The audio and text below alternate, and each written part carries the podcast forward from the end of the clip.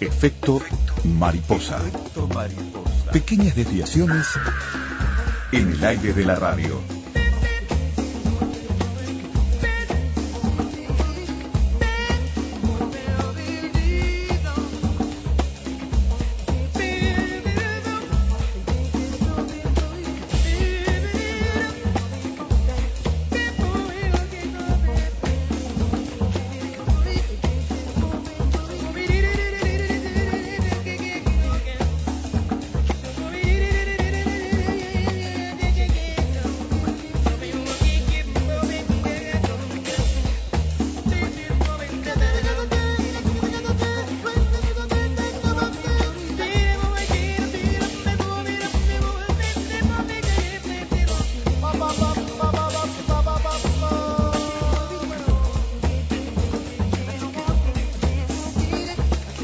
Hola, hola, buenas tardes para todos. ¿Cómo anda? ¿Cómo anda Galo? Hola, muy bien, de primavera. Qué lindo que está. Primaveral, ¿eh? Qué lindo que está y qué lindo que estuvo ayer. Hay un anuncio de lluvia para esta noche, Bueno, mañana, pero poco rato. Ahora que llueva, tranquilo. Poco rato, pero qué fin de semana precioso. El domingo lindísimo. no, que no Carolina no quiere que llueva.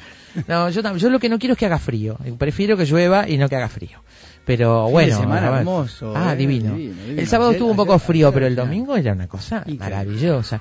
Mirá lo que dice Elizabeth. Hoy en homenaje a Groucho le haré caso porque es mejor permanecer callado y parecer tonto que hablar y despejar las dudas definitivamente. Porque dice que nos va a escuchar al sol comiendo naranjas. Uy, Entonces dice que no, quiere que digamos nada muy provocador que la obligue a tener que usar la computadora para escribir. Se quiere quedar afuera comiendo naranjas al sol. Aunque lo digamos, quédate ahí, por favor. Quédate Qué ahí, para estar abajo de un árbol comiendo naranja. Ay, qué lindo, Ah, el solcito sí, sí, sí. tibio de esta época del año comiendo Sí, naranjas. Lo mejor que Y escuchando la radio más y escuchando efecto más. Pero increíble, increíble. Ella hablaba de Groucho porque ella misma pregunta si podíamos dedicar un efecto a Groucho que murió exactamente hace 36 años. Eh, y dice, es cierto que en su epitafio está escrito, perdonen que no me levante. Sí, sí, sí, está es cierto. Bueno, hoy vamos a hablar de epitafios y de tumbas, entre otras cosas. Yo le decía a Elizabeth que ya hubo algún efecto con los hermanos Marx, pero siempre se puede volver sobre ellos, ¿no? Sí, ¿Qué, sí. Carolina, que no te escuchaba? Sopa de Sopa de ganso. ganso, decimos como título. Una noche en la ópera, sí, también. Sale sí por el parlante, pero qué problema, es lo mismo, a veces sale de No, acá directo. no, yo le he dicho para que sepa nomás. Ella cree que nos está hablando a los auriculares, pero no, Claro. está hablando al parlante. Ahí estaba Martín Rodríguez en cabina de control. ¿Cómo andás, Martín? ¿Bien? ¿Fin de ¿Contento? semana? Me alegro mucho. Tres puntitos en casa, Martín, no importa cómo, pero tres ¿eh? puntitos en casa. Lamentable, un desastre. El no importa pero- cómo, ese es fundamental. ¿eh? No importa cómo, pero bueno, la verdad que sí importa porque da miedo el futuro, de acuerdo a lo que vimos ayer. Ahí está Carolina Mola y Gabriela Yudich en producción. Caro además nos asiste al aire. Y acá estamos Dana Rodríguez y Alberto Galo. Bienvenidos a Efecto Mariposa este lunes, para empezar con todo. ¿eh? Una pequeña distorsión en un pensamiento inicial resulta en un gran torbellino de ideas en la tarde de la radio. Efecto mariposa. La tormenta perfecta. Muy bien, amigos, el título de hoy para Efecto Mariposa, El nacimiento de un libro. Y qué libro. Y qué libro, además, ¿no? Qué bárbaro asistir al nacimiento de este libro, ¿no? Ojalá tuviéramos este, una herramienta como esta para muchos otros libros. La tenemos para entre- sobre héroes y tumbas, porque El nacimiento de un libro es el título de un cortometraje de Mario Sábato sobre su padre Ernesto Sábato y la creación de esta novela sobre héroes y tumbas, nada menos. Tenía 18 años en 1963 Mario Sábato cuando dirigió este su primer cortometraje que registra el proceso de creación de Sobre héroes y tumbas, la novela de su padre. Obtiene el primer premio del Festival del Film de Arte de Buenos Aires y representa a Argentina en varios festivales internacionales y además es el comienzo de una carrera como realizador, como Ahí se- cineasta. claro, ahí se le abrió la carrera que después va a ser por el resto de su vida, que es cineasta, ¿no? Sí, Eh, este libro sobre héroes y tumbas yo creo que nos abrió carreras a muchos de nosotros. sí, es una Sí. influencia para vos como Eh, escritor. A mí, a mí fue un libro que, que, que me, me es dif- todavía me es difícil sacudírmelo de, de encima, eh, Sí. sacármelo de encima. Es un libro que a mí me marcó muchísimo, me impresionó mucho la lectura de ese libro. Recuerdo exactamente la edad que tenía y cómo me impresionó la lectura de sobre ellos y tumbas. eh. Mira, nos que me lo dice- un amigo. Me dice, ¿leíste este libro? No, no, ni idea. Yo tenía, aparte, bueno, una época difícil y bueno, me lo prestó y pa, fue impactante. Es el segundo libro de Ernesto Sábato, una novela que tiene varias como subtramas o subnovelas, no sé cómo llamarle, Alberto. Uno de los textos más reconocidos de Ernesto Sábato, Informe sobre ciegos, es parte integrante de esta novela y sin embargo tiene vida propia como texto al punto que mucha gente lo separa, ¿no? Lo, conoce aparte. Porque es muy impactante esa, especie de texto dentro del texto, digamos, ¿no? Es una trilogía que empezó con, sobre todo estas tres novelas, ¿no? El túnel, Sobre y tumbas y Abadón el exterminador.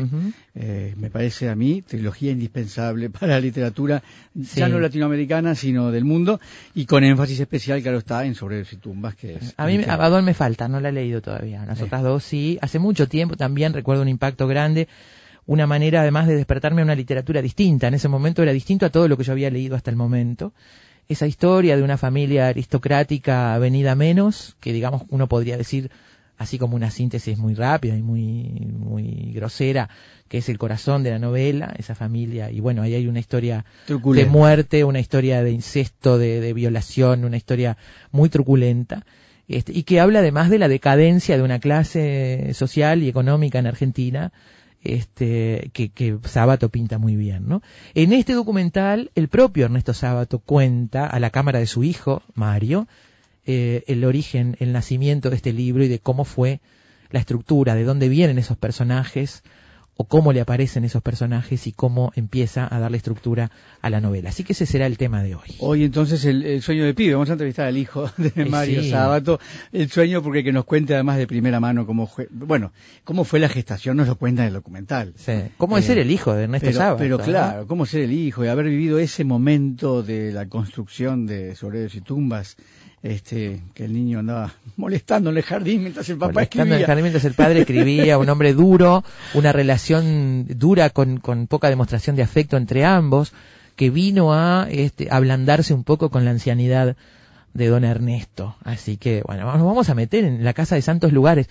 Yo digo, si uno vive en un lugar que se llama santos lugares, ya ahí hay un peso importante, ¿no? había vivido santos lugares. Había vivido Jorge Amado, hay otro peso importante. Mirá, claro. Había vivido Jorge Amado en ese mismo lugar. ¿eh? Mirá. Bueno, vamos a hablar con Mario Sábato en un ratito, cineasta, hijo de Ernesto Sábato. Eh, bueno, ha hecho muchos largometrajes más, eh, muchos largometrajes, en realidad este es un corto. El poder de las tinieblas es la adaptación de Informes sobre ciegos. Eh, en 2010 estrenó el documental Ernesto Sábato, Mi Padre, en el que reúne filmaciones familiares, muchas de ellas inéditas. Es presidente de la Asociación de Amigos de la Casa de Ernesto Sábato, así que con él hablaremos en un ratito. Si nos da el tiempo, a ver, vamos a tratar de repasar por lo menos algunas de las diez tumbas más asombrosas del mundo. ¿eh? claro, porque hablaremos de héroes y de tumbas. claro, claro. Este, en principio vamos a hacer un repasito por, por si pudiéramos las diez estaría bárbaro, si no, vamos a elegir algunas. Algunas vamos a elegir. ¿sí? Luego sobre héroes. ¿Qué es un héroe?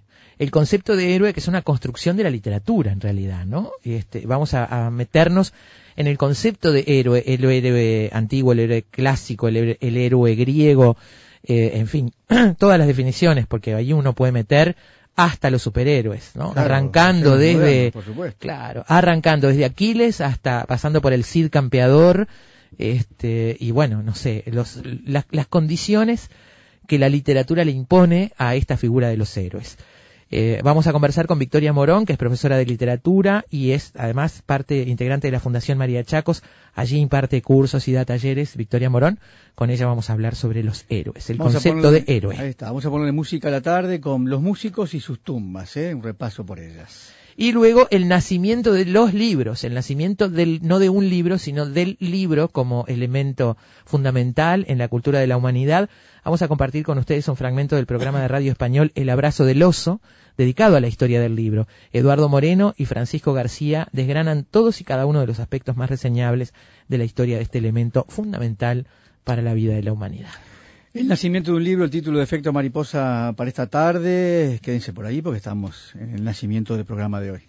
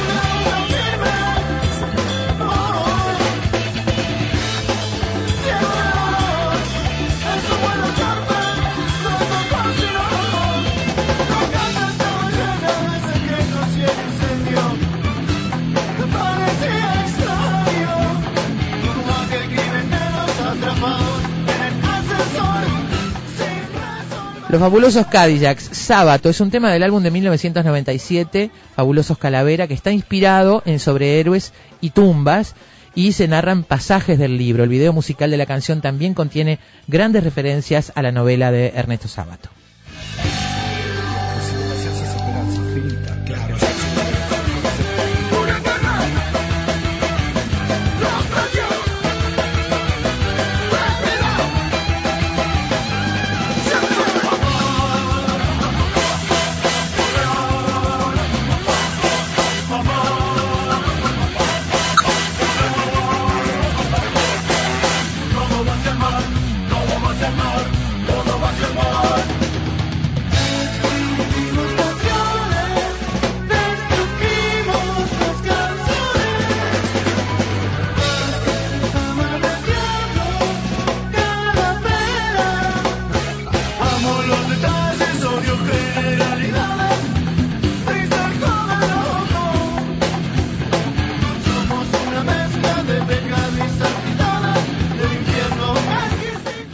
El nacimiento de un libro, título de hoy, para Efecto Mariposa, cortometraje del año 1963 sobre el proceso de escritura de la novela sobre héroes y tumbas de Ernesto Sábato, realizado por su hijo Mario Sábato cuando tenía 18 años. Un cortometraje que combina elementos documentales con ficcionales y música de Astor Piazzolla, uno de los compositores preferidos de Ernesto Sábato.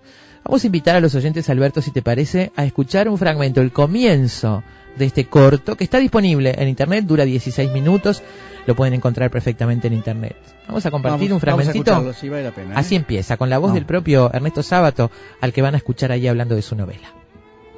En la noche del 24 de junio de 1955, en un caserón de Barracas, resto de una de las quintas del siglo pasado, ocurrió una de las tragedias más oscuras que registra la policía de Buenos Aires. En el incendio del Mirador, encerrados bajo llave, murieron un hombre de 45 años y su única hija, Alejandra, de 20. Este es el comienzo de la novela sobre héroes y tumbas. Cómo y dónde han crecido sus personajes.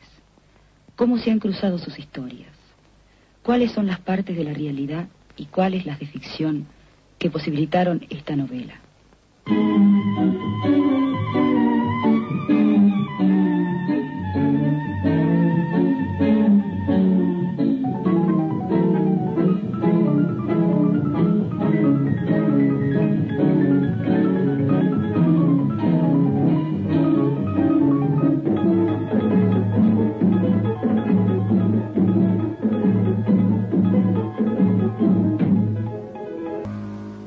Difícil responder cómo se hace una novela vasta del tipo de héroes y tumbas. Una novela que me ha llevado muchos años de escritura y sobre todo muchos años de obsesión. Son fantasmas que habitan en lo más hondo de nuestro espíritu y que empiezan a pugnar desde allá. Nada de esto es claro para un escritor. Esas figuras son cada día más obsesivas, y sentimos la necesidad de concretar por escrito sus líneas fundamentales, hasta que en ese angustioso transcurso uno mismo va precisando figuras, hechos. Por ejemplo, un muchacho, casi un adolescente, tenía que ser el centro de la novela. Pensativo, solitario. Alguien solo en el mundo que busca el absoluto en medio del caos, la comunicación en medio de la soledad. Ese muchacho debía encontrarse con la mujer que desencadenaría ese drama de la soledad y de la muerte.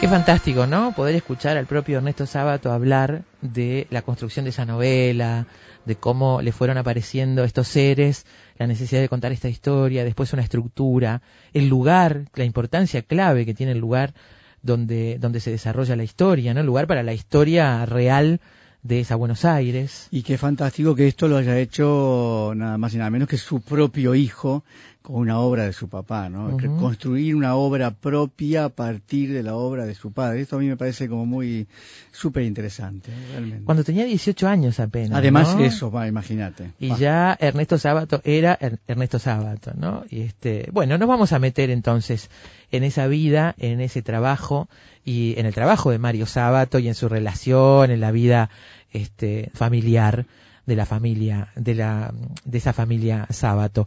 Mario Sábato es cineasta argentino, hijo de Ernesto Sábato, y su primer cortometraje es este que nos da título hoy, El nacimiento de un libro, que fue premiado y dio comienzo a una carrera de realizador que le permitió sumar 14 largometrajes, entre los que se destaca El poder de las tinieblas, la adaptación del informe sobre ciegos, también de Ernesto Sábato. En algunas películas utilizó el seudónimo de Adrián Quiroga, porque eran otras películas con otras historias, ya veremos, ¿no? Nada que ver con esto. Otro, otro rubro del cine.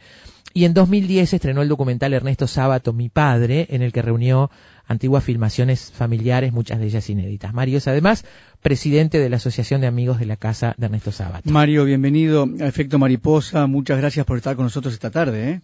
Muchísimas gracias por la invitación. Este, siempre para mí la radio esa fue una especie de mito de libertad, no, no de mito, de eh. ícono de libertad. Eh, es, es, cierto, es cierto, eso, muchas gracias. Eh, bueno, el nacimiento de un libro, decidimos empezar por el comienzo, ya llegaremos a, en nuestro sábado, mi padre, decidimos empezar por este, tu, tu primer este, documental o película de, entre documental y la ficción, porque en realidad tiene de ambos. Eh, la primera pregunta que me gustaría hacerte es, eh, ¿cuándo leíste por primera vez, cuándo se cruzó en tu camino sobre héroes y tumbas, siendo el hijo de Sábato? Fue medio escondidas. Así. ¿Ah, nadie en mi casa me obligaba ni, me, eh, digamos, no me obligaban a leer los libros de mi padre, ni siquiera a sugerir la lectura. Sí. Así que lo leí cuando tendría unos 15 años, eh, después de uno o dos años después de su de su publicación. ¿Y por qué escondidas? Porque tenía miedo que no me gustara y entonces este que, iba a comentar. ¿Cómo decirle al viejo no me gustó? Claro, no, no, esas cosas no se podían hacer con mi padre. Claro. Así que. ¿Y qué te este, pasó cuando lo leíste?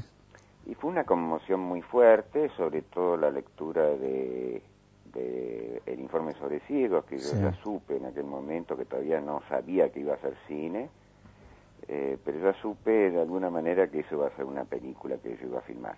O sea que tenías claro a los 15 años que eso, era casi un cuerpo independiente dentro de la novela, como efectivamente fue con el tiempo. Así es, sí, inclusive hace poco se publicó en Madrid, en España, una versión eh, eh este, del, no una versión, se publicó por separado el informe sobre ciegos y me pidieron que hiciera el prólogo, entonces ahí cuento más o menos cómo fue esta, esta relación de, desde mi adolescencia hasta ahora con el, eh, con el informe sobre ciegos.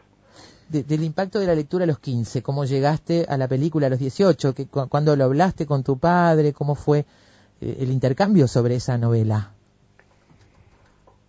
Era, bueno, 18 tuve cuando estaba filmándola, es decir, la, la, empecé a los 17. Claro, empezó antes. Este, em, no fue una consulta, fue una información que le debía hacer tal cosa. este, en general, em, uno dudaba, eh, cuando dudaba consultaba, tanto mi padre conmigo, con mi hermano, o yo con cualquiera de los dos pero si no había dudas se informaba. Claro. Entonces yo le informé que iba a ser ese mi primer corto en serio, digamos, había hecho otros, pero es en 35 y, y, y con todos los equipos, es, en fin, era mi primera película en serio. Y me pareció muy normal en aquel momento filmar a esa edad este, y filmar eso a mi edad, a esa edad. Este, son vanidades o audacias de las que ya carezco, claro. Y Pero qué increíble cómo, que, cómo eso te marcó la vida para siempre, digamos, ¿no? Cómo eh, tú ya tendrías, me imagino, ganas de hacer, de filmar o algo, porque estaría ya la tecnología estaba en la vuelta, además, ¿no? Pero, pero cómo a partir de esta novela también tú te convertiste en un cineasta. Eso a mí me parece súper interesante, ¿no? No sé si fue a partir de esa novela, fue con esa novela. Con esa, claro, claro. Eh, y que me convertí en cineasta me parece que tuvo más influencia el dueño de la casa que mi padre. ¿Por qué? El dueño de la casa fue, el que hizo esa casa fue Federico Valle, fue un pionero del cine eh, mundial, digamos, no solamente argentino. Fue el primero que filmó desde un avión cuando eran esas maquinitas con dos alas, este, aferrado un, un pasante. Eh, y eh, él hizo esa casa y después se la alquiló a mi padre, pero con él adentro.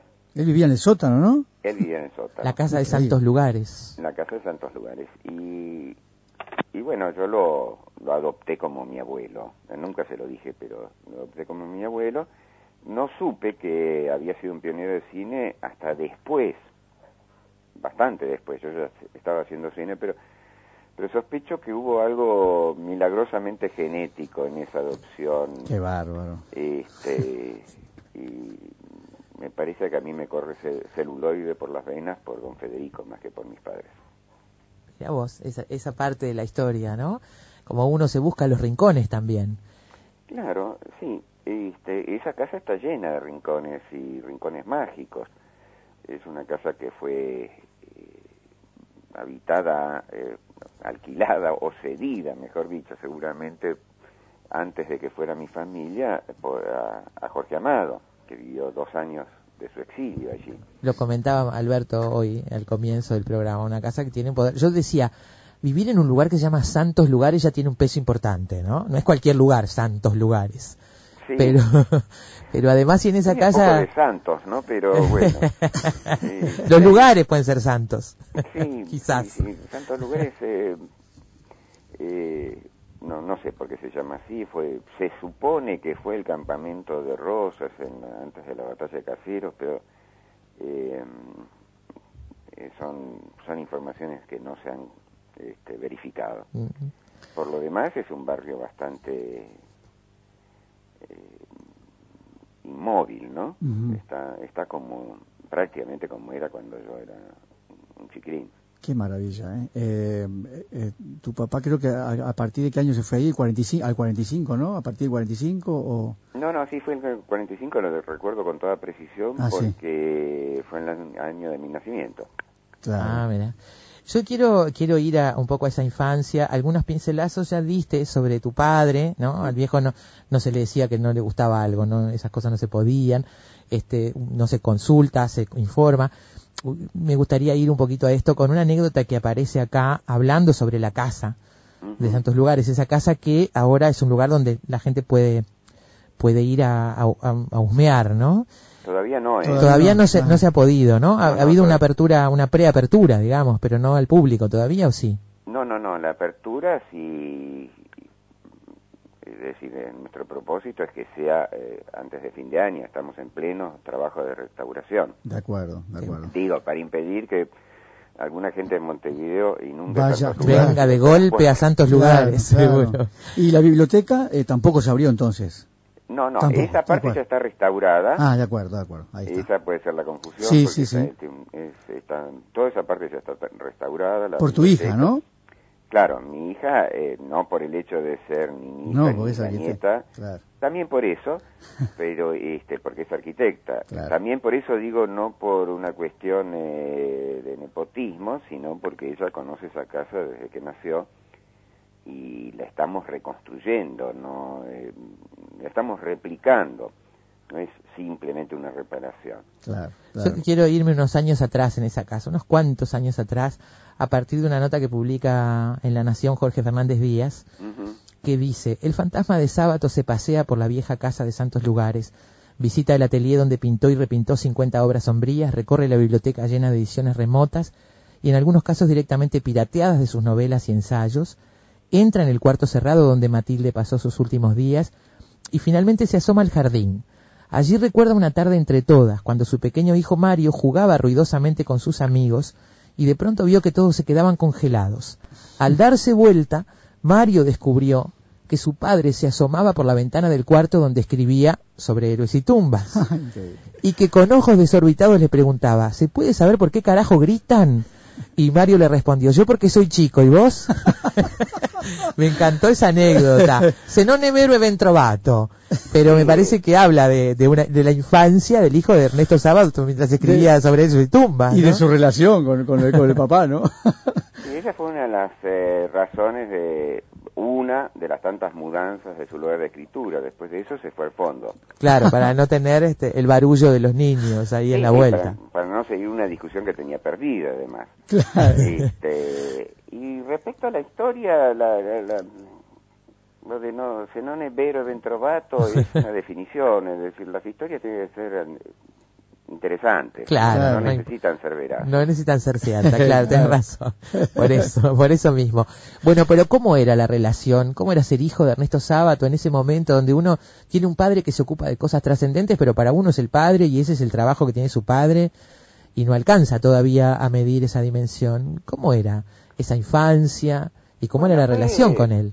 Fue una infancia difícil, pero eh, por otra razón. Este, para todos mis amigos del barrio, mi padre era un vago. Claro. Claro, ¿De qué trabajaba. trabaja tu papá? Claro, me preguntaban, ¿de qué trabaja tu papá? Y yo no sabía qué contestar. Estaba todo el día en la casa, además, ¿no? Estaba en la Claro. casa este, y, y envidiaba mucho al hijo de a, a uno de mis amigos, que cuyo papá era maquinista, que era algo así como el sueño de todos los chicos del barrio, porque cuando pasaba el tren por, por santos lugares, él le hacía sonar esa sirena monstruosa para saludar a su hijo. Qué decía, bueno. Eso sí que es un padre importante. qué bueno, qué bueno. Y, este, así que la, yo empecé a ser conocido como el hijo de Néstor Sabato 14 años después de que yo lo supiera, este, eh, que fue con la publicación de Sobre y Tumbas. Antes de eso eh, no era famoso realmente en el barrio, era muy conocido en ambientes Claro. intelectuales, pero en los lugares civiles, digamos, Claro. este, no. Eh, así que Y con la publicación de esta novela cambió la vida. Cambió la vida, por suerte yo ya era un adolescente, así que estaba un poco más preparado. Este, y no, mm, no me perjudicó demasiado. Pero bueno, este, otra vez eh, estaba mm, escribiendo algo sobre eso justamente y, y resulta complicado hacerle entender a, las, a, a los que me preguntan que no es tan complejo, porque además antes las relaciones eran muy distintas, no era solamente en mi casa, el padre eh, no se ocupaba de los hijos, de los hijos se ocupaba la madre, y el padre era el que de repente ponía los límites o daba eh, los principios, ¿no? Claro. Bueno, había padres a los que se trataba de usted, ¿no? Claro, no, nosotros no cometíamos esa exageración, pero le pasamos raspando. Andaban cerca. Andábamos cerca. Y la distancia afectiva, entonces, de la figura masculina paterna, eh, es también un elemento, un poco de la sociedad y otro poco, supongo yo, de la naturaleza de algunas personas, ¿no? Sí, pero era muy común. Eh, lo que no era tan común era que eh, el tema del exceso de pudor, digamos, este, ninguno de los las cosas que fueran importantes realmente de los sentimientos se decían, se escribían. Se escribían y se mandaban cartas entre ustedes. Exacto. Entonces, este, mi madre oficiaba de correo y si alguna carta superaba eh, el nivel de energía del enojo, eh, la censuraba, ¿no? Ella se quedaba con la carta, no la dejaba seguir. No, no dejaba ¿Cómo, seguir. cómo era el mecanismo? ¿Escribías una carta y que la dejabas en la mesa de luz de Sí. papá? ¿Cómo era? No me acuerdo cómo el sistema de correo, creo que se lo Y se lo daba a- la mamá, claro. Sí, sí, creo que se lo damos a mi madre. ¿Pero siempre eran por enojo o también era de No, repente... no, no, pa- no. Ah, ah, ahí está. No, no, era en general Claro. todo lo que tuviera que ver con los sentimientos. Claro. Este, las peleas y las reconciliaciones eran por escrito, ¿no? Este, Desde- las cosas importantes se decían por escrito. Yo cuando era muy chiquito y se me había disipado ya el tema ese de creer en los Reyes Magos y se me habían caído varias felicidades, ¿no? En ese sentido. Este, les pregunté a mis padres, este, estábamos almorzando, eh, si, eh, si eh, Dios existía o no. Entonces se produjo un, momento que yo entendí muchos años después, porque mi madre eh, ya estaba convirtiéndose al catolicismo y mi padre había dejado de ser ateo y era un agnóstico con dudas, pero este no me contestó y se fue. ¿no? Entonces, como yo iba a teclear, este, eh, mamá, ¿qué está haciendo? No, está escribiendo un, respondiendo un reportaje muy vigente. Y al rato vino mi madre con una cartita de mi padre, que fue la primera carta que yo recibí en mi vida, donde eh, me decía que era muy importante el tema como para que me contestara con ligereza y que por eso escribía y me pone la, a continuación lo que te quería decirme, ¿no? Así que esa fue la primera carta de mi vida e inauguró, inauguró esa, esa relación epistolar, digamos. Eh, un hombre, además no sé, pero casi renacentista, venía de la ciencia, ahora como leíamos, pintaba lo último muchísimo, eh, escribía no solo ficción, sino también ensayos, este, un hombre inquieto, ¿no? Sumamente inquieto, o fue un viaje que fue haciendo a lo largo de su vida? No, fue un, viaje eh, pleno de, sacudidas, con algunos naufragios, este, nada tranquilo. Y, este, y en general bastante molesto para los que estábamos cerca. Claro, por eso pregunto además, ¿no? Pero este, no, no, siempre fue una persona atormentada, pensó que los los fantasmas este, los podía conjurar con la literatura y no con las ciencias exactas y, después descubrió que no solamente no los conjuraba sino que los exaltaba no claro. Este mientras vivió mi madre y mi madre estaba bien todo era eh, razonable y casi armónico dentro del tumulto. Este porque filtrando también esa filtrando para la casa, digamos, para el hogar, protegiéndolo de cierta manera de, esa, de esa angustia de los fantasmas, ¿no? Sí, lo protegía más a mi padre y de paso al hogar, ¿no? Claro. Este, pero mm, mi, padre no puede entenderse sin mi madre, este, y si fuera por mí, sería justicia y todas sus obras fundamentales estarían firmadas por ambos, porque eh, fueron creadas por ambos, ¿no? Y era su primera lectora, además una lectora como muy atinada, ¿no? No solamente la primera lectora, sino que le daba vuelo cuando se caía y le corregía con, un cariño implacable lo que no, estaba. Ella que este, había dejado su propia carrera de escritora. Sí, su carrera de escritora nunca la emprendió, ¿no? Porque siempre vivió a la sombra de mi padre y con esa cosa tan de del siglo pasado de que detrás de un gran hombre tiene que hay una gran mujer y es mentira, este, tienen que estar juntos, ¿no? Mm. Y este, ya se postergó de una manera que yo jamás le disculpé. Claro. Porque era una escritora fantástica. Llegó a publicar, ¿no? Un par de libros. Sí, pero una edición como secreta, que cuando abremos, se abra la casa, bueno, se va a hacer una edición más en serio, ¿no? Y este, pero bueno, todo eso de ese fantasma que también escribe en La Nación este, Hernández Díaz, este, fue, fue un fantasma cada vez más este, triste o menos presente eh, desde que mi madre se enfermó y, y, y desde que murió mi hermana y murió mi hermana, bueno, la oscuridad ganó todo, ¿no? Sí, esos fueron los grandes golpes, bueno, como los grandes golpes para cualquier esposo y padre, además, me imagino, ¿no? Pero eh, tenía una... Eh, las obras y sobre todo además la última etapa de su vida, hay como una cosa trágica, oscura, oscura en sus obras también. Eh, es, es difícil encontrar, eh, parecería que él escribe desde lo trágico y desde la oscuridad, ¿no? Bueno, hablábamos del informe sobre ciegos. Em, ¿cómo, era esa parte de él? ¿Era un hombre como proclive a que lo que de repente un problema, no sé, encendemos el informativo y vemos noticias terribles, ¿no? Él no podía superar mucho esto, ¿no? No, no, él tenía eh, sin duda una especie de vocación por lo trágico. Este, mm, discutimos muchas veces por eso. Eh, se los ejemplifico musicalmente. Los dos, eh, esto también fue una cosa que yo heredé de él, además de sus efectos. Eh, nos gusta la música. Y a mí me costó mucho tiempo hacerle entender que Mozart era tan importante como Brahms. ¿Por No. qué? Porque Mozart era algo así como divertido para él y jocoso, y esto no era parte del gran arte, ¿no? Hasta que, este, bueno, lo convencí con el Requiem, ¿no? Y de ahí para atrás empezó a recuperar a Mozart y dejar de perderse semejante maravilla. Claro. Pero para él el arte, eh, para ser cierto, tenía que revelar eh, la parte trágica y dramática de, las circunstancias y de las personas, ¿no?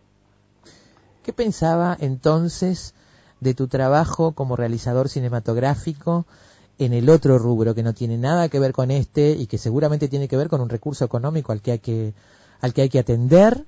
Este, con películas que, que son películas de entretenimiento, de humor liviano, como no sé, películas sobre los parchizos, sobre eh, ¿no? Este, Los superagentes. los superagentes, no me salía, no me salía las, este, esas películas que hiciste con el, con el seudónimo de Adrián Quiroga, imagino que él estaría al tanto.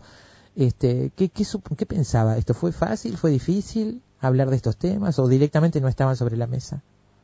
Estaban, este, por supuesto mi padre no estaba de acuerdo, pero este, primero que es mi oficio y mi manera de, de darle de comer a mis hijos, así que yo preferí no hacer publicidad y esas cosas que me parecen un poco subalternas y sí hacer cine para chicos con otro nombre, que era lo que podía filmar en aquel momento donde eh, no era tan fácil Claro. filmar cosas que a uno le gustaran. ¿no? Claro. Claro. Mm. Este, Mientras tanto hay que vivir. no solamente que mientras tanto hay que vivir, sino que, este, bueno, es una situación políticamente nefasta, de la cual este, yo no fui una víctima como otros eh, que perdieron la vida o la libertad. Eh, pero también fui una víctima en el sentido de que no se podía filmar lo que a mí me hubiera gustado filmar. Este, y tuvo que esperar un, cuando lo hice, lo pude hacer, que fue en, la- en pleno apogeo de, de la infamia, eh, fue justamente El Poder de las Tinieblas, en el año 79, Que es sobre informe sobre ciegos. que era sobre so- Informe sobre Ciegos, que era una, una especie de, de feroz profecía del futuro cuando se escribió, y cuando yo la filmé, Era, era, era la más estricta actualidad. claro, no, además yo la puse en la actualidad y pasó de ser una profecía a ser una alegoría, ¿no? Claro, Claro. qué brutal, ¿no? este pero pero bueno en gen- pero además este yo no enfrentaba esas películas con eh, con tristeza o con desprecio o con eh, disgusto Mm, a mí siempre me gustó filmar y me gusta filmar por- porque me gusta Claro. no no porque siento mi obligación frente a, a la humanidad de, Claro. de- de hacer algo importante eh, esta fue una discusión que tuvimos al principio, cuando se suponía que yo iba a pintar, y papá me, me hablaba del rol del, ar- del arte y del artista, y yo con insolencia de mis 14 años, algo así sería, dije, mira, papá, si supon- suponiendo que yo fuera bueno, y que eh, en el futuro alguna mala reproducción de una pintura mía adorne eh, la antesala de un dentista. Si para lograr eso me tengo que volver loco y cortarme una oreja, no pinto. No, claro, claro. ¿no? Entonces quedó preocupado por esto, porque le pareció razonable, pero tan distinto a lo que él pensaba, y bueno, ahí supo que éramos distintos respecto a esto. Eh, un hombre que que, creaba desde el sufrimiento, ¿no? Tenemos uno parecido, acá tuvimos uno parecido que era Onetti, ¿no? Sí, bueno, sí, tal vez haya que para ser como ellos haya que sufrir, pero yo no, no estoy dispuesto. no, no, creo que sea necesario tampoco porque hay, hay, es decir, cada uno me parece que produce desde donde puede, hay ejemplos del otro lado también excelentes, ¿no? Sí. Claro, es decir, hay ejemplos de, de, de los dos lados. ¿Hasta dónde el documental del 2010, Ernesto Sábato, mi padre, es una un intento de de, digamos, de curar heridas o de, no, no, no, me gusta decir de ajustar cuentas en este sentido, de, de, entablar un diálogo definitivo, ¿no? Con ese padre que, con el que hubo este, tanta dificultad para comunicar el afecto directamente, aunque tengo entendido que en su vejez este, hubo algunas barreras que se cayeron. Eh, ¿Cómo es esto? como ejercicio personal me refiero a este documental Ernesto Sábato, mi padre. Tuvo, tuvo un principio totalmente eh, mucho más modesto. Eh, lo que yo quería hacer era una especie de, de video familiar con las cosas que yo tenía y filmando otras, pero como legado para la familia, para mis nietos, bisnietos, que se iban a encontrar con el nombre de, su antecesor en alguna plaza, en alguna calle, y, quería mostrarles lo que había sido como persona, no como, no como prócer. Y después, este, bueno, creció porque la gente a la que le pedí la cámara es una empresa, una productora con la que yo trabajo, me la negó.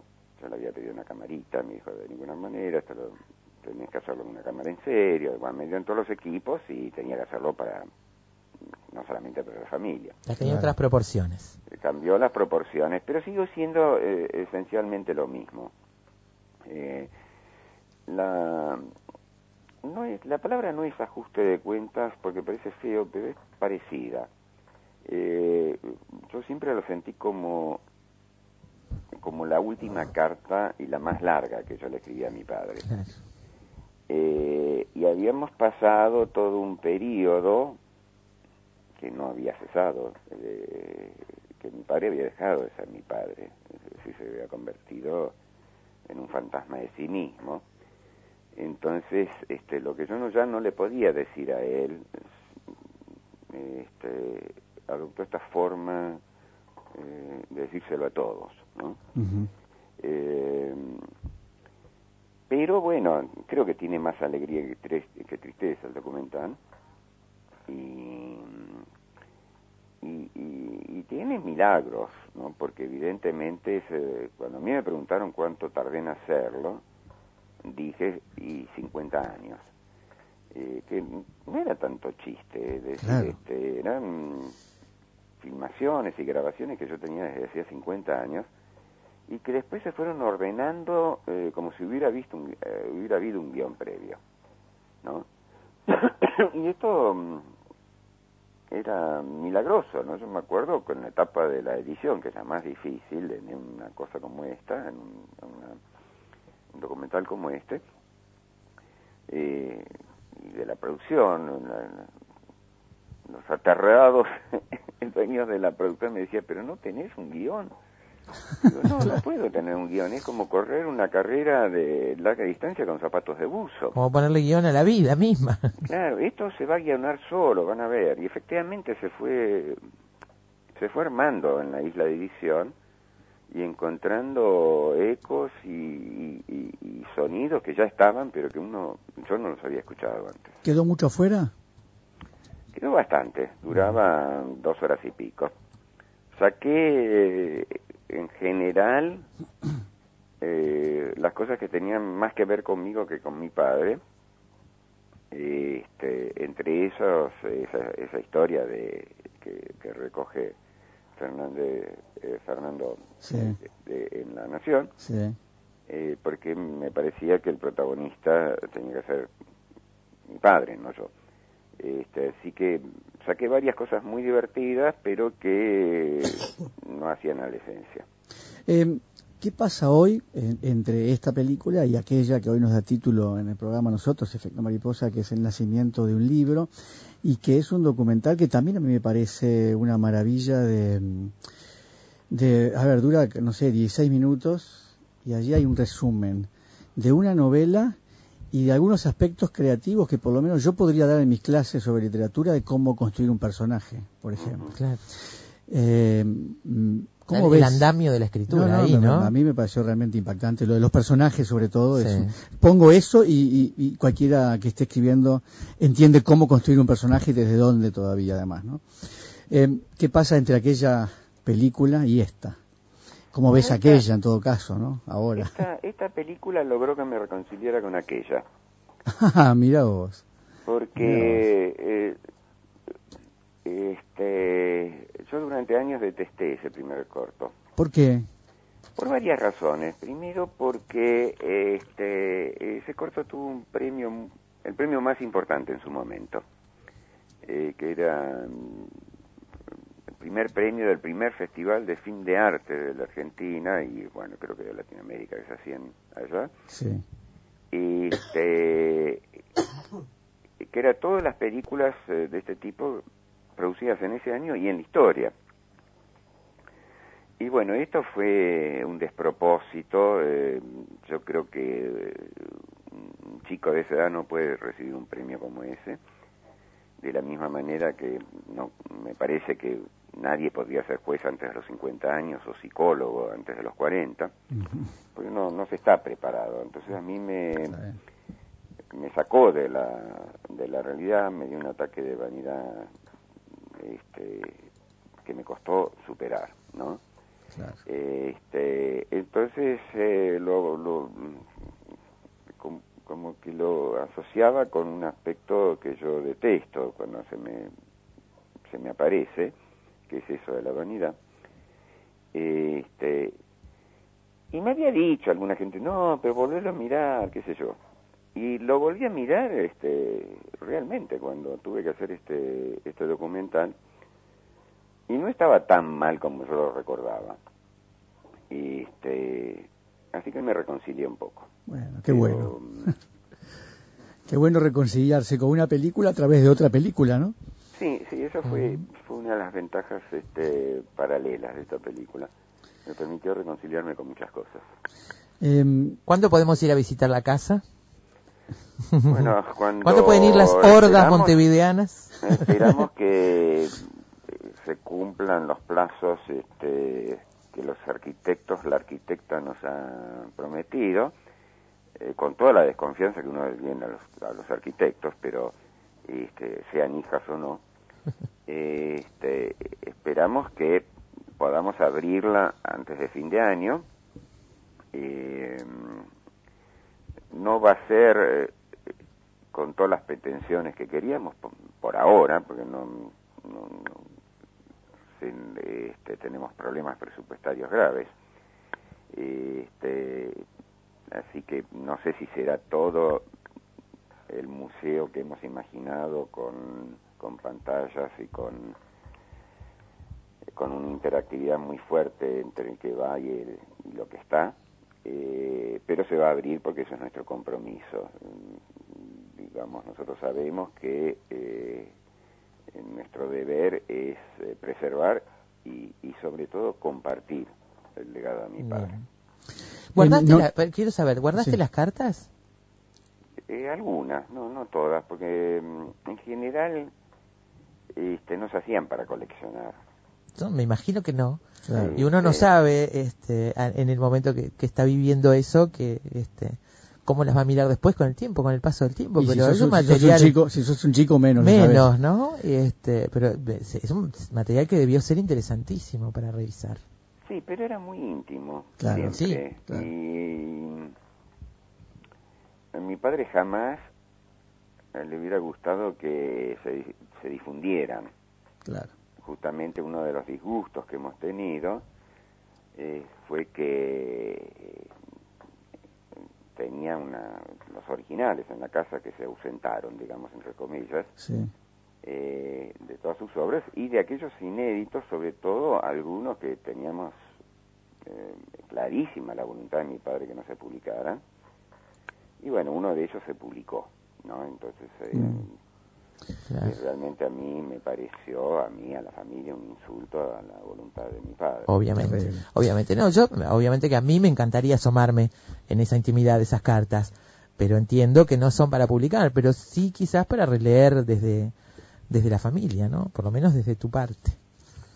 No sé, no, Mm. algunas, algunas sí, otras no, Mm, porque claro. algunas eran muy eh, este, duras o feroces, Claro, eh, de lo cual nos arrepentíamos después, pero Claro. queda el testimonio. claro, sí, claro. Y a uno no le gusta recordar los granos de la adolescencia. Sí, claro. No, claro que no. Iba a decirte que nos, no nos dio el tiempo ahora, eh, pero no pudimos hablar de, de esa etapa del nunca más, de cómo, bueno, lo que fue esa, ese libro y cómo tu papá también se plantó y, y del aspecto más político de tu viejo, ¿no? Sí. Eh, nos, nos quedó eso, pero eh, ¿qué es lo más lindo que recordás de, de- de- del viejo? La, la ternura, la ternura que tenía por los desvalidos, eh, por un perrito a la calle, por algún nene, eh, lo más inesperado, ¿no? Sí, En la película, justamente, eh, yo lo traiciono en ese sentido, porque una cosa que él te escondía, tenía el micrófono puesto, lo habíamos, el comienzo, está sentado en una, una silla de esas plegables en, en el Observatorio de la Plata, y como no sabe que estaba el micrófono abierto, eh, dialogaba con un perrito. ¿no? Ajá. Y es maravilloso eso. Ah, qué bueno. Solo de que eso sí lo quise compartir. Eh, Mario, nos quedamos con esa imagen. ¿eh? Mario Sábato, un gustazo tenerte en efecto mariposa. Te mandamos un gran abrazo desde Montevideo. Gracias. ¿eh? Gracias a usted. Un placer. Amigos, Mario Sabato, el título de hoy, El nacimiento de un libro. Después de la pausa, bueno, el nacimiento de un libro que es sobre el nacimiento de sobrehéroes y tumbas. Después de la pausa, algo que tiene que ver con tumbas, tumbas de músicos famosos. Le ponemos música a ese recorrido. Lo único seguro es que el sol sale por la mañana y se oculta en la noche. Lo que sucede en el medio es culpa de efecto mariposa. En agosto, la Osodre continúa con su brillante temporada 2013. La Orquesta Sinfónica del Instituto, con la dirección de Stefan Lano, interpreta obras de Emanuel Chabrier, Paquito de Rivera y Manuel de Falla. Sábado 31 de agosto, 18 y 30 horas. Entradas en venta en la boletería del teatro y en Red UTS. Auditorio Nacional del Sodre, doctor. El nacimiento de un libro, entonces, el título de Efecto Mariposa para esta tarde, que es eso, el nacimiento de un libro específica, específico que es sobre héroes y tumbas. Se los recomendamos, está en YouTube completo, ¿eh? El- lo el- pueden encontrar. Recomendamos el documental y recomendamos. Bueno, ni que hablar que libro, no haya ¿no? leído la novela de la trilogía, es la novela más impactante. Vale la pena revisarla, es una novela espectacular, Mirá. extraña porque concilia una especie de, de, bueno, de, de novela histórica con novela moderna para la época, pero tiene de todo, es maravillosa esa novela. ¿eh? Mira, Francis Cervera, desde Madrid, escribe, Francis Cervera, integrante del legendario grupo Aguaviva, que aquí lo entrevistamos alguna vez, dice, en su día me impactó tremendamente esa novela. Eh, eh, y bueno, Elizabeth Perrone decía, no, no divaguen, estoy en un patio 4x4 pero con maceta, no está bajo un árbol, te quería decir, comiendo las naranjas. Ah, pero bueno, que era, no sé por qué es- te- está reenganchado. Me- me No, nada. vos dijiste algo de eso, no sé. nada. No, nada, uno de uno de Lira. Ella dice que iba a comer tanje- eh, eh, naranjas al sol. Este, dice, no divaguen, che, estoy nada más que en un patio 4x4. Un saludo para Elizabeth que está tan bien acompañándonos hoy en Efecto a todos. Decíamos Recomendaciones. Ese, ese nacimiento entonces sobre, de- sobre héroes y tumbas, eh, documental eh, filmado por su hijo. Así que vamos a poner un poco de música y vamos a recorrer seis Tumbas. tumbas de rockeros famosos alrededor del mundo. can hold my body down. Ain't no grave can hold my body down. Casi desde el comienzo de la era del rock, los personajes famosos y la muerte han bailado juntos una danza macabra que ha perdurado entre los fans mucho tiempo después de que los últimos acordes se desvanecieron y se golpearon los platillos por última vez. Desde la famosa tumba de Jim Morrison en París hasta la humilde lápida de Buddy Holly en Lubbock, en Texas, las tumbas de las estrellas de rock han sido sede de vigilias con velas, vandalismo, degradación y conciertos improvisados. En estos sitios de peregrinación, las constantes corrientes de fans compiten por ver quién mira por más tiempo o se sientan silenciosos, casi catatónicos, para absorber los vapores póstumes, póstumos perdón, del genio difunto. Johnny Cash cantaba No hay tumba que pueda retener mi cuerpo.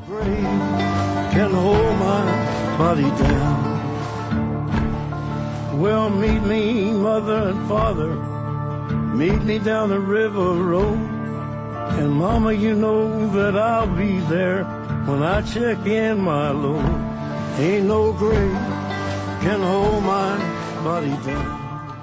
La principal razón para visitar Hendersonville en Tennessee es para rendir eh, tributo a quien fuera un gran exponente de la música country, blues, folk y rock and roll, el señor Johnny Cash. Aunque gran parte de su vida se vistió como si fuera a un funeral, Johnny Cash vivió más que la mayoría de los músicos de esta lista. Murió en el año 2003 a los 71 años. Casi 10 años después, muchas de las personas que visitan la tumba aún siguen en duelo.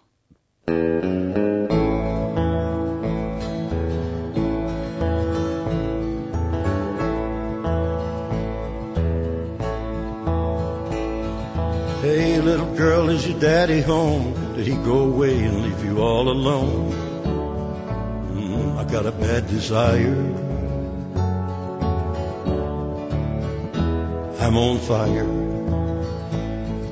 Tell me now, baby, is he good to you?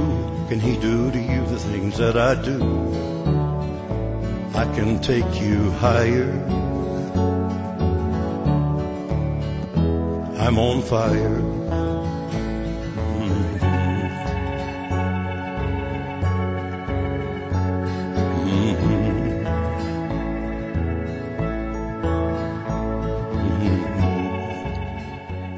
Mil personas visitan cada año la tumba en la que Elvis Presley descansa en su propia finca, Graceland, demostrando que el cantautor e ídolo original sigue siendo el rey del rock and roll.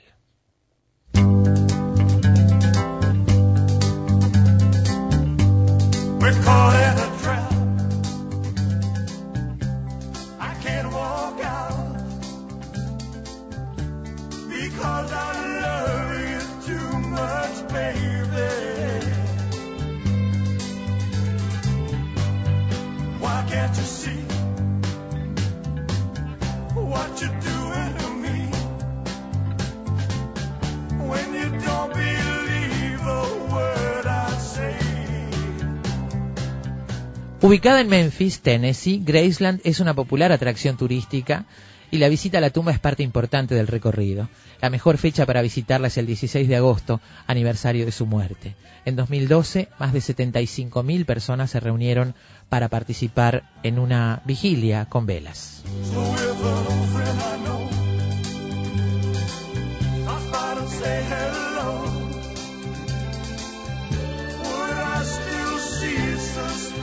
love.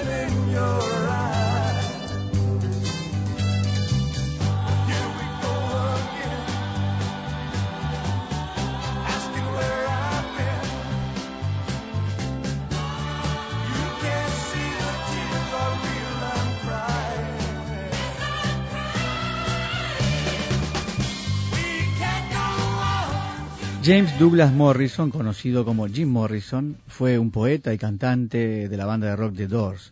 Murió el 3 de julio del año 1971 en París y fue enterrado en la misma ciudad en el cementerio de Père Lachaise. A la tumba de Jim Morrison nunca le han faltado flores. Los guardianes de Père Lachaise afirman que es la más visitada del cementerio. Tiempo atrás estuvo decorada con un busto de Morrison, pero alguien se la robó.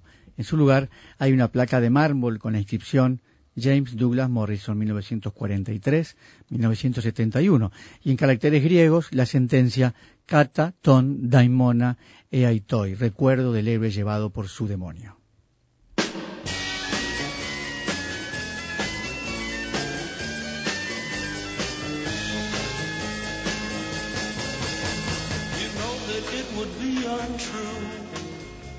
You know that I would be a liar if I was to say to you, girl, we couldn't get much higher.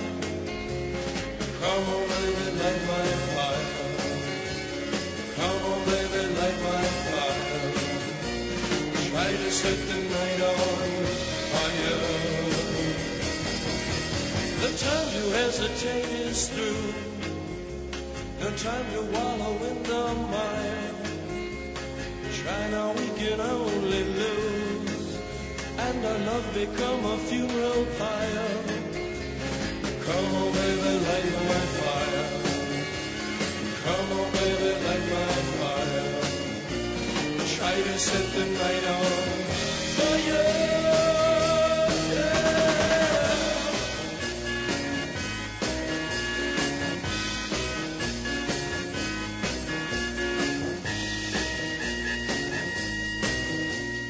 Jimi Hendrix, nacido en Seattle, Estados Unidos, el 27 de noviembre de 1942, fue un músico y cantautor estadounidense considerado el mejor guitarrista eléctrico de la historia de la música popular y uno de los músicos más importantes del siglo XX. Hendrix murió en Londres el 18 de septiembre de 1970. Además de tener una calificación de cuatro estrellas en la web de viajes TripAdvisor, la tumba de Jimi Hendrix no es una simple marca de piedra, es una de las principales atracciones turísticas de la ciudad. Ubicado en el bello cementerio Greenview Memorial en Renton, en Washington, el memorial consiste en una pérgola con un domo hecha de mármol y granito, en la que se tallaron retratos de Hendrix y una Fender Stratocaster y se colocaron algunas placas con citas.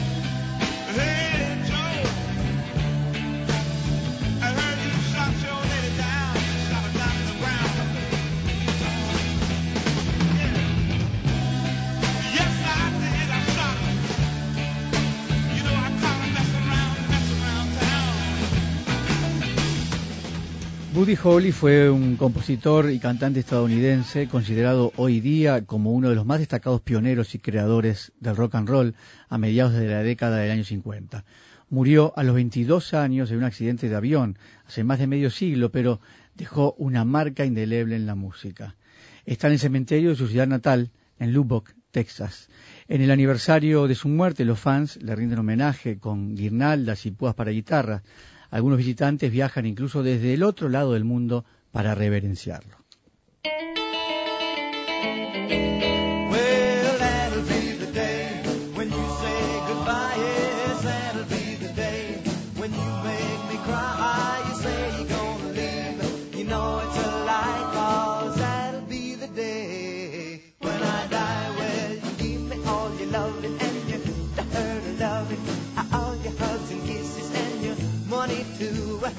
Tumbas del rock and roll para este espacio de música dedicado a sobrehéroes y tumbas. Mira, la gente de Tertulia Lunática dice, yo estuve de rodillas ante los mármoles de Morrison una mañana fría y de aluminio. Uh, impresiona, ¿eh? Ahí está, hemos, hemos colgado algunas fotografías de las lápidas y la tumba de Morrison y la de Hendrix. Estuvimos eh, recorriendo con música seis tumbas de rockeros famosos alrededor del mundo. Empezábamos con Johnny Cash, Ain't No Grave. Luego, de nuevo, Johnny Cash, I'm on Fire. Elvis Presley, Suspicious Minds. The Doors, Light My Fire. Jimi Hendrix, Hey Joe. Y ahora para cerrar, Buddy Holly, That Be The Day.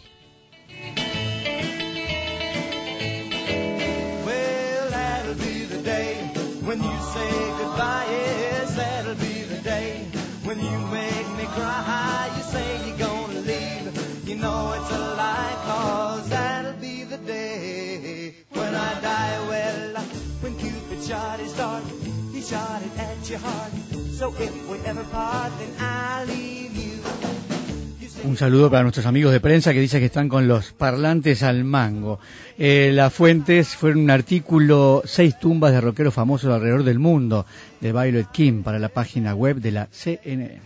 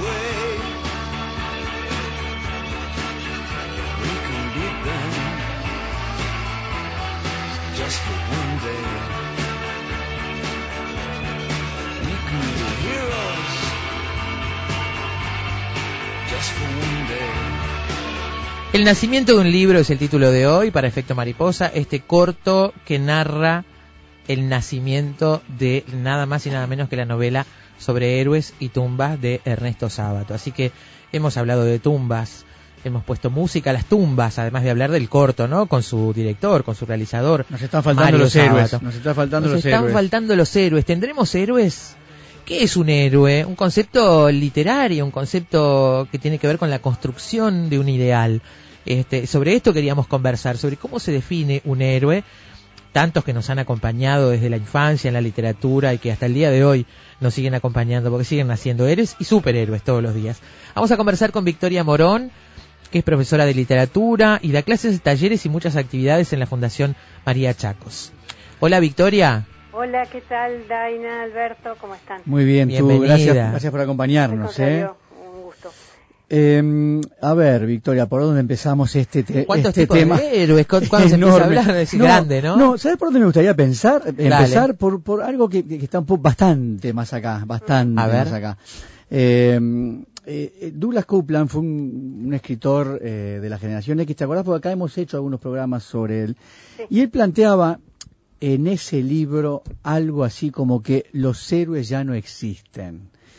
Eh, ¿Cuándo, decíamos recién, Sí. qué es un héroe? ¿Cuándo empieza este concepto de héroe? Y, y en todo caso, eh, llegar a, a esta propuesta de, de Douglas Coupland, que bueno, era un provocador además, Sí, sí, sí. Eh, a esta propuesta que se parece mucho a la de Dios no existe, ¿no? Dios, Mm. Dios, ya, Dios ha muerto, en fin. Este, ¿Cuándo empieza este concepto de bueno, héroe? eh, probablemente no existe en el concepto tradicional. Uno podría ver si sigue existiendo a través de la evolución, porque realmente el concepto de héroe ha tenido una evolución eh, importantísima Claro. desde sus comienzos hasta hasta lo que hoy podría ser no solo el héroe sino el antihéroe, ¿no? Eh, que es, es otra otra faceta de la cosa. Otra faceta eh, en, en el original, en el mundo, en el mundo griego, por ejemplo, no, o en no? el mundo griego yo diría que no, Ah, que ese concepto no existía. Es mo- más moderno, digamos. Sí, sí, sí, Sí. sí, yo creo, yo lo ubicaría eh, en, en el, eh, el- concepto antihéroe eh, en la picaresca. Ahí me parece que aparecería esa como antivalor. E incluso en el mundo antiguo, aunque ellos no, no manejaban para nada el concepto de antihéroe, si uno lo piensa, por ejemplo, como un, eje- un caso aisladísimo, el ejemplo de Tercites, por ejemplo, en la Ilíada, donde, claro, es, eh, es eh, los valores opuestos, o los, es la, la destrucción de los valores heroicos, ¿no?, en ese personaje. Pero, digamos, eso es una cosa absolutamente excepcional, porque en el mundo antiguo, eh, en primer lugar, en términos generales, cuando uno piensa en el héroe, bueno, todos pensamos en eh, hazañas o sobrehumanas o percibidas como por los demás como sobrehumanas de dimensiones eh, monumentales. Lo que pasa es que están las deidades está ahí también en el medio, Ahí ¿no? está, porque para el mundo clásico el héroe era el semidios, el hijo de un eh, dios, una diosa y un mortal. Después ese concepto fue variando. Pero además de las acciones extraordinarias, eh, también hay una cosa que, que a veces queda un poco como en segundo plano, pero es el hecho de que sus acciones repercuten, tienen un efecto que, eh, por supuesto, y casi siempre es un efecto positivo en un ámbito comunitario. Así que sus acciones, bueno, van a traer en general un beneficio a una comunidad, a una familia, a un grupo. Y por eso también, bueno, el héroe es modelo. En general, el héroe está eh, emprendiendo acciones que tienen que ver con el interés colectivo y no con el personal, con Ahí el individual, digamos, ¿no? Justamente. Está representando un, un colectivo. Justamente, representa un colectivo, porque eso es lo épico, justamente, porque lo épico no se concibe sin ese trasfondo colectivo donde se proyectan esas acciones humanas. Claro. Ahora, eh, incluso en la antigüedad, bueno, hay también una evolución del héroe en, su concepto, porque por un lado está el héroe mítico de hazañas eh, gloriosas, eh, ese semidios que podríamos poner como ejemplo a Heracles, más conocido como Hércules, o Teseo, bueno. Eh, está el héroe épico, bueno, Aquiles y Agamenón y Odiseo, que por supuesto también tienen que ver con lo bélico, siempre, ese mundo de, de la guerra o, o de las hazañas de ese tipo. Pero está bien decir que el, el héroe es una- un concepto literario, una definición literaria. Yo creo que sí porque porque al fin de cuentas el concepto de héroe siempre nos ha llegado a través de la literatura, por más que se creó en los mitos, bueno, de alguna manera los mitos en algún momento también llegaron a plasmarse en literatura y eso yo creo que sí, que por lo menos la columna vertebral de lo heroico aparece en lo literario. Claro, pero además el mito tiene, ese cuento tiene una especie de estructura literaria con Sí. comienzo, desarrollo, final, moraleja, en fin, ¿no? Ahí está, porque siempre hay, bueno, como un- ese esquema, ¿no? Que tú decías, bueno, como eh, la iniciación de, de las acciones heroicas por una motivación dada, Claro. que por exigencias, por lo que fuera, el enfrentamiento a los peligros con un aliado y con los enemigos de una dimensión que parece insalvable y después el retorno feliz. ¿no? Claro, eso es en sí mismo es literario, digamos. Ahí está, claro. claro. Este, y digamos, volviendo a la actividad clásica, está también el héroe trágico, ¿no? que es de una dimensión sensacional, porque allí la lucha de ese personaje es una lucha con- contra el destino, que ya no es el enemigo, digamos, eh, visible, o, eh, y donde además eh, el héroe es derrotado. Edipo, por ejemplo, es un héroe trágico. Claro, Edipo es el héroe trágico por excelencia. Edipo es el héroe trágico, ¿no? Pero ¿por qué es héroe Edipo? Porque es trágico se entiende, pero ¿por Sí. qué héroe? Es héroe porque, en primer lugar, eh, hay una cosa ejemplar en todo su el desarrollo de, sus, de su devenir. En primer lugar, porque para los griegos estos personajes trágicos tenían una ubicación social muy importante, eran príncipes, reyes. ¿eh? ¿Por qué? Porque de alguna manera la ejemplaridad es mucho más notoria y además porque la caída es mucho más tremenda. Resumamos la historia de Edipo, en así, Bueno, cortito, para los que están ¿cómo escuchando y no? de repente no, la- no la tienen, ¿Cómo ¿no? no? Edipo es el personaje que estaba eh, en su origen destinado a matar a su padre y casarse con su madre, tal cual ah, le había pronosticado a su padre Layo el oráculo. Entonces, bueno, a Edipo cuando nace eh, lo mandan matar, pero el que lo lleva para matar se apiada, se lo entrega a otro pastor, que eh, a su vez lo entrega a los reyes de Corinto, crece pensando que él va, eh, que él es hijo de los reyes de Corinto, hasta que, bueno, por una casualidad, digamos, alguien dice, que no es quien cree ser, él va a consultar al oráculo, el oráculo, pero va a consultar y preguntar eh, quiénes son mis padres. Y el oráculo le contesta, Mm. matarás a tu padre y te casarás con tu madre. Si esas cosas siempre desviada, ¿no? De la Claro. respuesta de los oráculos. Y ahí es donde empieza a huir A de su destino y cuanto más huye, más se, más lo confirma, ¿no? Justamente. Es, es, por eso digo que es como la tragedia eh, por antonomasia, Edipo, en ese sentido. Pero ¿por qué, es, ¿por qué, otra vez insisto con la pregunta de Daina, ¿por Sí. qué alguien que sufre tanto Sí, y hace un recorrido tan terrible habría de ser un héroe? Es un héroe porque tiene esa capacidad, en primer lugar, de enfrentarse a un destino terrible, de tratar de, de desviar ese destino, pero cuando ese destino eh, se cumple a pesar de todas sus acciones y justamente en- a través de todos los intentos por desviarlo, él acepta, eh, digamos, no es solo, bueno, lo inevitable, porque sí, es, es lo inevitable, pero hay una asunción, hay una grandeza en asumir un destino y en reconocer en toda su trayectoria eh, que hay eso que también es propio de, lo trágico, la culpa trágica, que también es un concepto muy complejo, porque no es la culpa de yo tuve la culpa de, de lo que me pasó porque porque eso, porque hice acciones malvadas.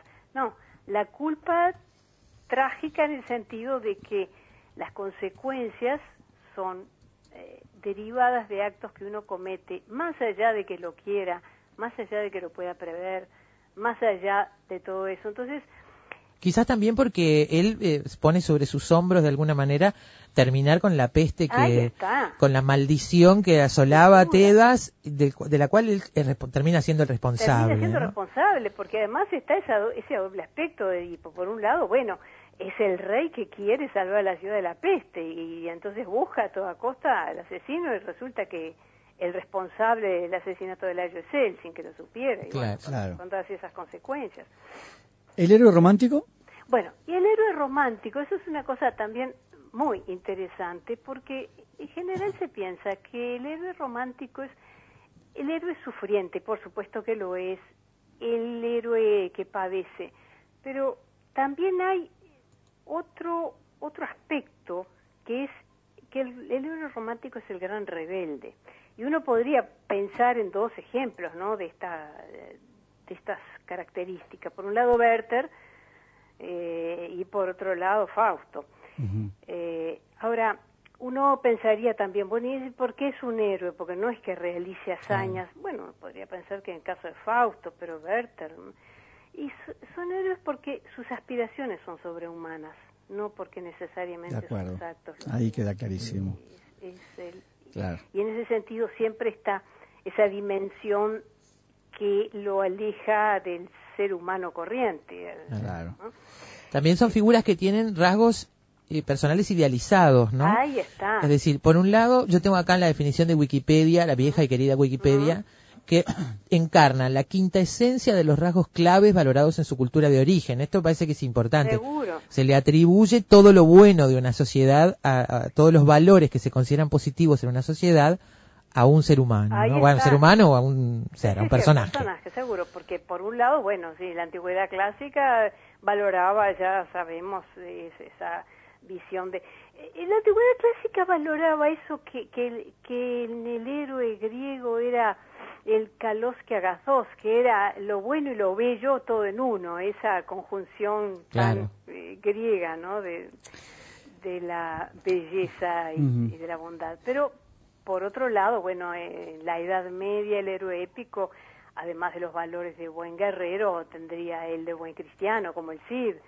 eh, Claro. o este o como decíamos en el romanticismo está la- el, el aspecto bueno del gran rebelde que desafía hasta Dios. Y En, en el origen decíamos hay, hay, hay una- una- un contacto muy importante con la divinidad. Mm, y, y imagino pensando en voz alta que parte de la mutación de estos cambios que llevan a Douglas Coupland, es decir, el héroe no existe, parte de ese cambio habrá sido eh, que los héroes son abandonados finalmente y quedan enfrentados a abandonados por los dioses. Y uno lee héroes trágicos en Shakespeare. O, o en Dante incluso posiblemente, ¿no? Sí, que tienen algo de aquella cosa trágica original, pero que ahora están solos. Ahí está, exactamente, la, la soledad. Yo creo que, bueno, eso puede empezar desde el, a veces el fracaso, porque es, es eso, ¿no? Es el fracaso del héroe. Ahora parece como un contrasentido lo del héroe fracasado, pero bueno, sí.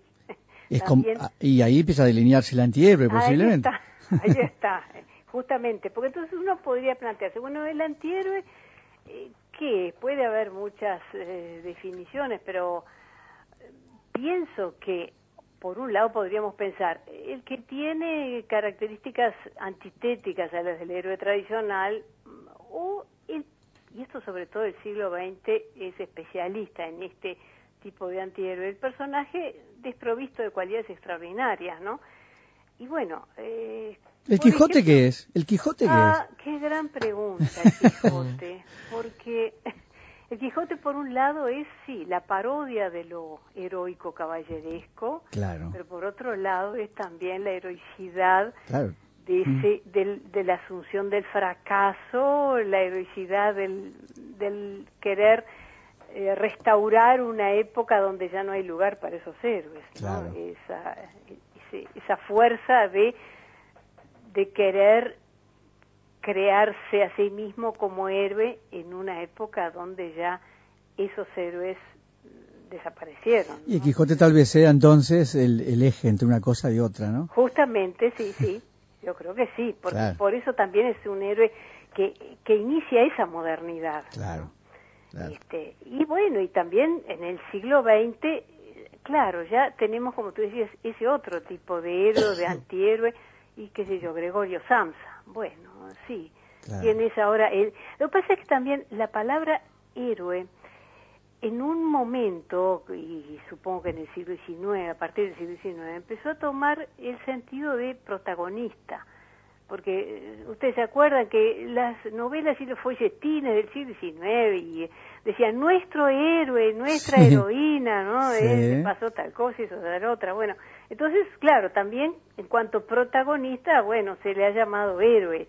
Pero, pero sí, Gregorio Samsa es el antihéroe, o es el hombre sin atributos de Musil, o es el, el Leopold Bloom de Ulises, ¿no? Este, o, o Vladimir Estragón de Beckett, porque son esos personajes que no solamente no tienen, digamos, por ejemplo, Leopold Bloom en Ulises, eh, si uno piensa eh, el nombre de la novela, bueno, uno está esperando la, Sí. la revisión de las hazañas gloriosas de Odiseo.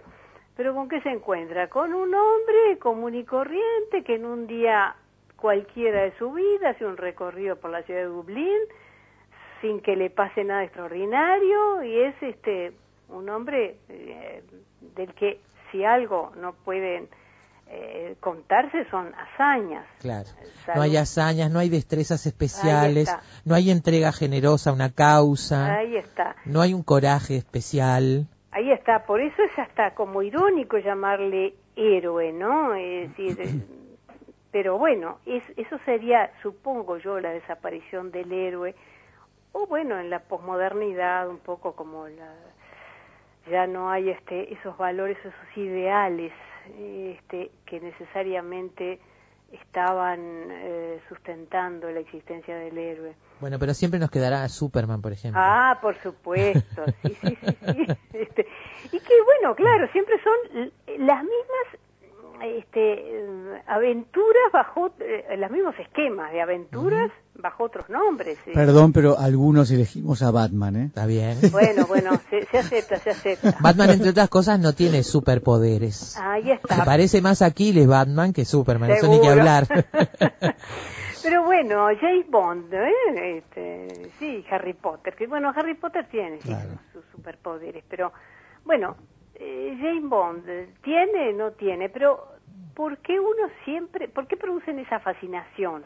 Siempre y entonces uno podría decir, sí, siempre van a existir héroes, porque aunque sea Harry el sucio, ¿no? En las Sí. películas, este, sí, siempre están eh, presentes porque de alguna manera hay algo que representan de todos nosotros y que son, bueno, deseos o, o nuestro deseo de identificarnos con algo que no tenemos pero quisiéramos tener o con esa posibilidad de vivir aventuras que no podemos vivir y, por lo tanto yo creo que eh, pese a todas esas todos esos augurios esa ese concepto de héroe aunque sea muy eh, voluble eh, va a seguir existiendo porque bueno eh, responde creo que a una necesidad humana no Claro, pero además este, tenemos esa, esa, esa impronta eh, genética de los griegos, ¿no? Es, aunque aunque no, no, no lo recono- reconozcamos, aunque no, Ah. aunque no, no sé, leamos habitualmente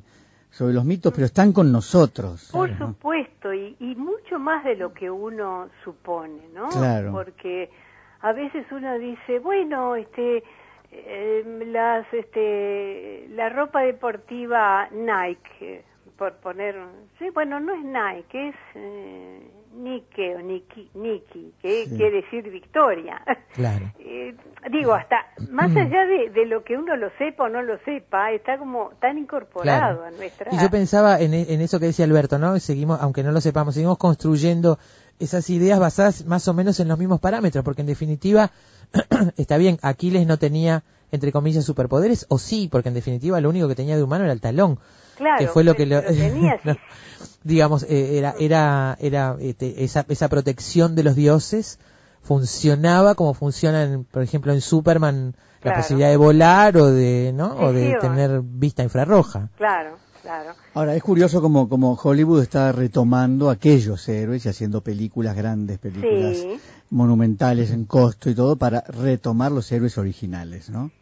Exactamente, porque bueno, por alguna razón en nuestro imaginario, eh, de alguna manera esos mitos están eh, proveyendo una satisfacción a, a nuestro imaginario, porque todos precisamos esas aventuras donde, donde reconocernos eh, y donde sentir la emoción de algo que nos sobrepasa, ¿no? Eh, creo, no sé si y creer además en la nobleza, en la lealtad, en todos esos valores que Ahí son está. siguen siendo la quinta esencia de los valores considerados positivos en una sociedad, ¿no? Sí, sí, Alguien que es noble, que se entrega por los demás, que no mide las consecuencias, que tiene coraje, este, siguen siendo los elementos fundamentales en nuestras sociedades, Sin ¿no? duda, sí, sí, sí, sí. Te iba a decir, no sé si fue Campbell el, el que dijo que en definitiva el héroe lo que viene a hacer es a poner orden en medio del caos. Sí, ¿Hay algo de esto también? Claro, eh, justamente por eso yo decía al principio que eh, sus acciones eh, siempre repercuten de una manera positiva en un ámbito mm, comunitario, porque hay siempre algo que que hay que arreglar, algo que, que está mal, algo, un daño, un enemigo, alguien que está este, eh, perjudicando a la comunidad y el héroe viene a, a poner orden justamente. Y bueno, un poco también es lo que pasa con Superman, con, con James Bond o con Claro. quien fuera hoy en día. Este, sí, sí, en ese sentido es así, es la, la restauración del orden. ¿no? Eh, sí, y este, bueno, y esa ejemplaridad también de, esas hazañas también creo que, que va variando porque eh, no necesariamente los valores de, obviamente de una sociedad son los mismos. Y a veces bueno se ha hablado de héroes que se saltean eh, los medios lícitos eh, y, y bueno llegan a sus fines con otros medios o con otras intenciones que no son tan heroicas. Ahí, bueno, sí, también podríamos hablar del antihéroe o ese héroe que, eh, que es antihéroe porque no respeta los códigos tradicionales y, y instaura los, los suyos propios. ¿no? Esa es otra. Claro. Eso aparece en los griegos también, ¿no? ¿O no? Eh, sí, sí, porque En, hay en algunos personajes, digo. ¿no? Sí, sí, sí, sí, también, porque, y en realidad, bueno, es siempre el caso, en que incurren en ibris y por eso son castigados. Claro. Porque a, a muchos les pasa eso. Este, eh, también a, eh, a Aquiles y a Héctor este, les pasa, de- y a Agamenón, sin duda les ha pasado de incurrir en ibris y bueno, también han tenido que pagar las consecuencias.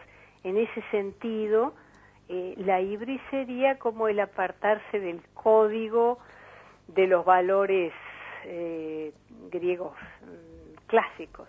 Está clarísimo. Eh, te voy a hacer una- maldad terrible. ¿Cuál es tu héroe favorito? Mi héroe favorito clásico, moderno. Que- ah, por eso la maldad. Mira, yo te diría que el Quijote. ah, mira vos, Sí, sí. mira vos. Este, pero eh, entre los griegos, eh, y bueno, entre los griegos, bueno, entre los griegos, ah, nos olvidemos de hablar de los de las heroínas, porque Ah. siempre estamos hablando de los héroes masculinos, pero Antígona y Medea y Fedra y Ah. digo, allí como la tragedia también puso en ese nivel Antígona es, es impresionante. Antígona Claro. es una figura deslumbrante como bueno. heroína, ¿no? Ahí está. Este, y uno siempre olvida, ¿no? Que esa condición, es cierto, puede ser excepcional, pero eh, digo en cuanto a, a- numéricamente, ¿no? Eh, pero pero Antígona es eh, una cosa extraordinaria y después todas las figuras eh, trágicas de Eurípides, porque Eurípides, digo, tuvo con sus personajes femeninos una- un hallazgo fenomenal. Digo, un hallazgo en el sentido de que, está bien, ya sabemos que los eh, trágicos griegos tomaban eh, sus temas de la épica, no los inventaban, pero Claro, bueno, sí, claro. la re- reelaboración era abs- absolutamente propia. El Quijote y Antígona, entonces. El Quijote, Y Antígona. Antígona, sí, sí, y, y- y Gregorio Samsa también. Ah, sí, sí. Victoria, Ese, ese es un héroe, ¿eh? tener que levantarse todos los días. ¿eh? bueno. Convertido en ese bicho asqueroso. Claro. Victoria, eh, ¿qué, qué, qué cursos, qué talleres estás dando en la fundación? este, en la fundación eh, damos literatura griega en español y bueno, los programas eh, cambian todos los años porque sabes que hay mm, mucha gente que vuelve y vuelve año tras año, entonces bueno, si bien hay siempre bueno algo de épica, algo de tragedia y algo este, em, cronológicamente eh, en forma sucesiva podemos eh, llegar hasta lo moderno, que, que es poco porque hay pocas traducciones, porque las clases obviamente son en español y hay pocas cosas modernas traducidas lamentablemente, pero bueno, este es un taller para todo público. Muy bien, Victoria, muchísimas gracias. Una cosita antes Sí. de terminar, Sí, sí. que me parece, este, que quería decirlo referente a, a- Ernesto Sábato, ¿no? Porque Ajá. fue una cosa maravillosa lo, lo que escuché. este, y alguien me dijo una vez, hablando de Sábato, y me pareció deslumbrante esa caracterización, que Sábato era el Dostoyevsky del Río de la Plata. Uh, qué lindo, eh. Creo que, que está Pa, muy pa, bueno, eso es para pensarlo, ¿eh? ¿verdad? Uh, nos llevamos Y eso. más en sobrehéroes, ¿no? Claro. Bueno, Sobre todo en esta, en sobrehéroes y tumbas, quizás. justamente qué bueno. sobre héroes y tumbas. Qué bueno, qué bueno. Gracias, Victoria. Gracias Por por, este final, además. ¿eh? por la invitación. gracias. Ha sido un gusto. Gracias, encantada. Amigos, la profesora Victoria Morón que nos acompañó en este último tramo de Efecto Mariposa. Nos quedamos sin tiempo para nada de lo que habíamos prometido, nada, Galo. nada, olvídate. No hay que, no hay que, no hay que prometer nada. Y después Bueno, si, si sobra, sobra. Y ahí las agregamos. Nos quedamos con esas 10 tumbas más asombrosas del mundo. Y te- con la historia tiro- del nacimiento del libro. También, Por todo, favor. todo, afuera. Yo te tiro el Taj Mahal, así nomás. Eso es una prueba de amor, dicen, ¿no? Por eso. Una prueba de amor enorme. Gente querida, se nos terminó el programa. Abrazo enorme, la seguimos mañana. ¿eh? Chao.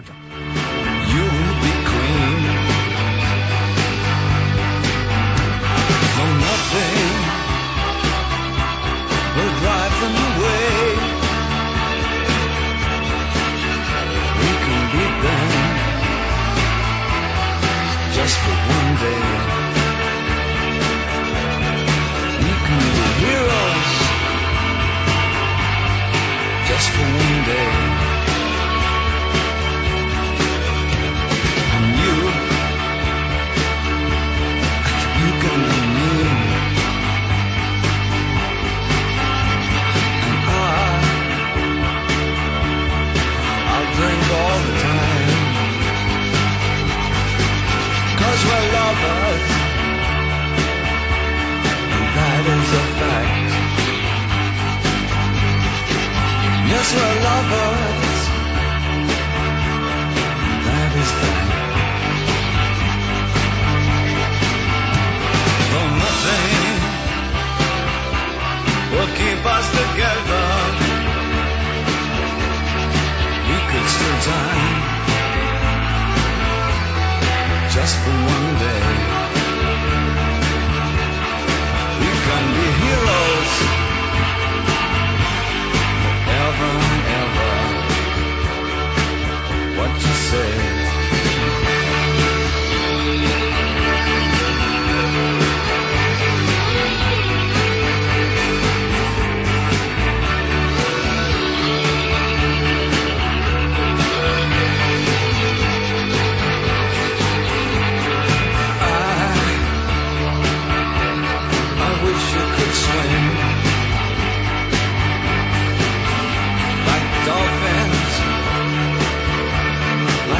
dolphins can.